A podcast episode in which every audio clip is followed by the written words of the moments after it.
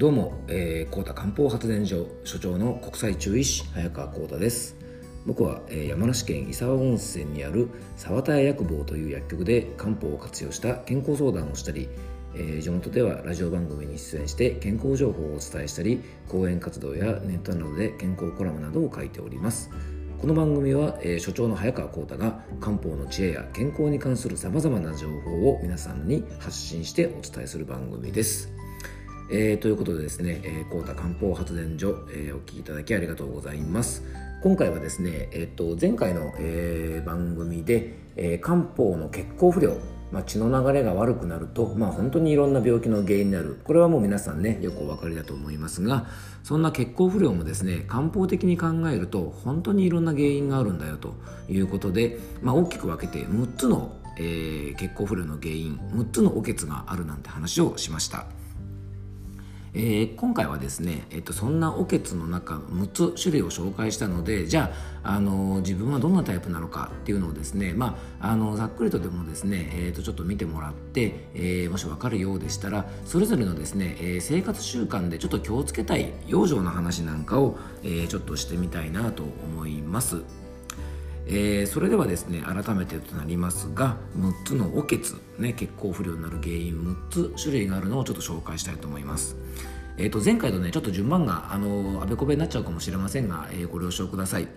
最初がですね体の中に、えー、ゴミや余計なものを溜め込んでしまう、えー、単質おけつタイプですね要は、えー、ちょっとこうイメージ的にはですね体が太った方、えー、そんな方ですね食べ過ぎ飲み過ぎとかで体の中に余計なものがちょっと溜まり込んでってそれでまああの血液がうまく流れないそんなタイプの方ですね。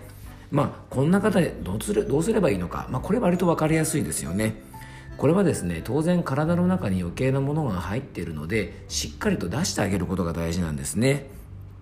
ですから、まあ、積極的にですね体を動かして、まあ、汗をかいたりとか運動をしたりしてとにかく発散をして体の中のゴミ処理をしてあげることが大事ですね。まあ、ここに加えてですね便秘しやすいとかですねおしっこが出にくいとか、まあ、そういうですねあの取りすぎだけじゃなくて出にくいような体質のある場合はですねまたあの漢方のね専門のところに相談したりとかしていくとあの少しゴミが出しやすい体になるのかなと思います。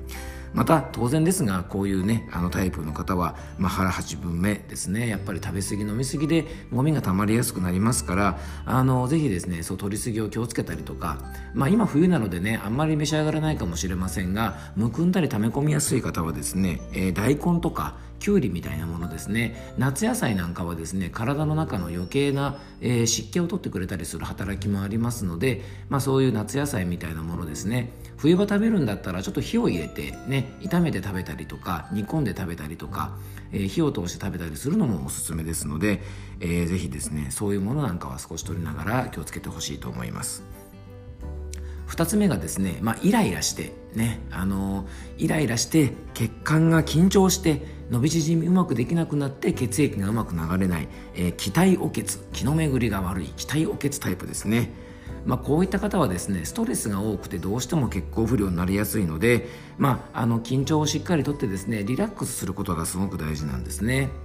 えー、日頃からストレスが多かったりとか、まあ、緊張しやすいまたいろんなことを真面目にやらなきゃ気が済まないちゃんとやらないと気が済まないそんな気質の方も多いと思いますので、えー、そんな方はですね、えー、まあ、日頃の運動からするとですねちょっとこう体をストレッチですねストレッチとかヨガとか伸ばすような運動をしっかりしておくとあのいいのかなと思います。あとすごく効果的なのがですねやっぱ深呼吸ですね。息を吸って吐く時に人間っていうのは副交感神経が優位になって体の力が抜けます。あのロングブレスダイエットみたいにですねブーってこうね強く吐くんじゃなくて口の中からゆっくりまあ真綿を吐くようになんてよく言いますがゆっくりとですねこうという感じで息を吐くとですね肩の力がスーッと抜けますからあの日頃から緊張したりとかですねちょっと怒りっぽいイライラする落ち着かないななんて方はですね、まあ、こんな風なですね深呼吸とか運動でいうとストレッチゆっくりウォーキングしたりとかねするといいですね。こういうタイプの方はですね是非一つテーマとしてゆっくりっていうことをですね、えー覚えてもらえるといいかなと思います。ゆっくり食事してゆっくり歩いてゆっくり喋ってですねあのそんな風なことをするといいと思いますし食用上でいくとですね、えー、例えば三つ葉とかですね春菊とかセロリとかちょっとね香りが強い、えー、食べ物なんかはですね、えー、気の巡りよくしたりするので、まあ、自分が香りが好きなお茶とかですねそういったものも上手に使うといいのかなと思います。で3番目がですね、えー、今日ご紹介するのが、え体の潤いが足りないね、要は川の水が干上がったようなイメージで、えー、要は乾燥して、えー、川が干上がるようなですね、えー、陰虚お血タイプなんて方ですね。まあ、こういった方はですね最初に紹介した単質とは違ってですね汗をかきすぎたりすると余計体の潤いが減ってしまうので長風呂をしたりとかですねあんまり汗をだらだらかくようなことは注意していただきたいなと思いますあと食べるものはですねこういう方はぜひ辛いもの。これは気をつけてほしいんですね。あの辛いものっていうのはですね体を温めるようなイメージがあると思いますが取りすぎるとですね汗をかきすぎて体の潤いが低下しやすいんですね。ですからそういった辛いものを控えてですねトマトとかきゅうりとか、えー、冬瓜ですね、まあ、そういった、まあ、ちょっと体を潤してくれるような食べ物、まあ、こういったものなんかは上手に使っておくといいのかなと思います。肌がね乾燥しやすいとかそういう方はこういうタイプの方が多いので、えー、ぜひ気をつけてくださいね、まあ、口の中が乾くとか手足がほてるとかですねそういう方は潤い不足の可能性も高いからご注意ください。そしてこの今ねちょうど1月なんですが冬の寒い時期が多いのが体が冷えて血がうまく流れない陽虚血タイプですね。これは体が冷えて血の巡りが悪くなってさらに冷えるっていうこの悪循環が起きてしまうのでぜひこういう方はですね、えー、体を温める。まず一番おすすめはゆっくり入浴ですね。このゆっくり入浴また入浴に関してはですねえっとまた別の機会にですねいろいろお話したいと思いますが是非ですね体が冷えるっていう方熱々のお風呂に入るんではなくてですね、まあ、40度ぐらいの、えっと、温度ですね、えー、人肌程度よりちょっと暖かい温度に入ってぜひゆっくりえー、使ってみてください。ゆっくりしたお風呂はですね体の深部体温といってですね奥深くの、えー、体を、ね、体温を温めてくれますので熱いお風呂にザブッと入ると正面だけ熱くなってしまいますから是非ですね、えっと、ゆっくりぬるめのお風呂に早く入るっていうことをしておくと、えー、芯まで温まると思います。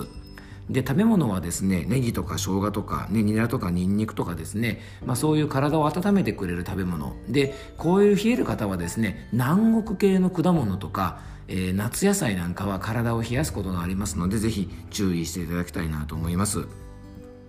あとね冷えやすい方は3首冷やさないなんて言ってですね、えー、首手首足首こういうところが出てしまうような、えー、衣服はですねちょっとまあファッションは痩せ我慢なんて言いますがこういうふうに体が冷えてる方はですね是非そんなことはしないでですね体しっかり温めていただきたいなと思います。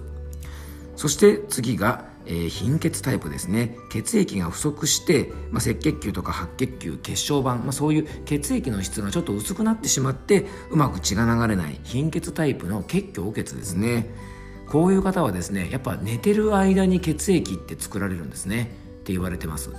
ですのでまず睡眠不足をしないことすごく大事ですね。で睡眠がしっかりとれるように寝る前はリラックスして、まあ、さっき言ったお風呂にゆっくり入るとか、まあ、パソコンとかスマホとかですねそういったものを使って、えー、目を酷使したりするとですね漢方では血を消耗するなんて言いますから、まあ、そういう習慣がある方はぜひ気をつけていただきたいと思います。早めにベッドに入ってゆっくり寝るようにしましょう。で当然血液を増やす食べ物いろいろあります、まあ、レバーとか代表ですがねなかなかレバーってたくさん食べれないので、えー、レバーでなくてもいいので、えーまあ、鶏肉とかですね豚肉とか、まあ、あとお魚ですね。動物性のタンパク質はぜひしっかりとってください。あと黒豆とか黒ごまとかですねそういう黒いものは、えー、よく血を増やすなんて言いますのでそんなものもですねぜひ取っていただけるといいかなと思います。これそのままね貧血の方の養生にもつながりますからあのぜひ活用してみてください。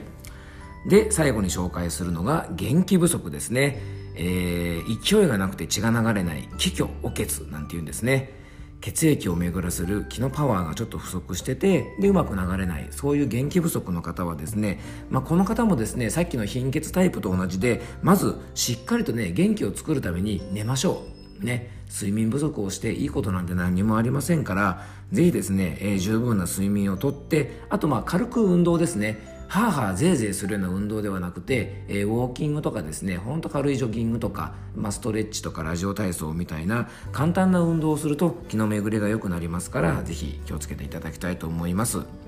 でこの元気が不足する人はですね胃腸を疲れさせると良くないんですねですから生ものとか冷たいものとかですねそういったものは避けて、えー、一番おすすめはやっぱお米ですお米は気を養う食べ物っていうふうに薬膳の世界では言われてますから、まあ、お米をしっかり食べてあとは温野菜とかですね消化のいい状態で取ってあげると、えー、気を養うなんて言われますから是非そんなところも活用していただければというふうに、えー、思います。えー、シリーズでですね初回から3回でお届けしてきました、まあ、おけつについて血行不良についてですが、えー、こんな形でですねぜひ体のケアをしていただけるといいかなと思います。えー、早川浩太、えー、私にですね、えー、漢方相談したいという方いらっしゃいましたら、ぜひ、えーと、ホームページ検索してみてください。えー、メール、お電話、LINE、え、問い合わせフォーム等でお申し込みいただければと思います。え、それでは今日も聞いていただきありがとうございました。またお会いしましょう。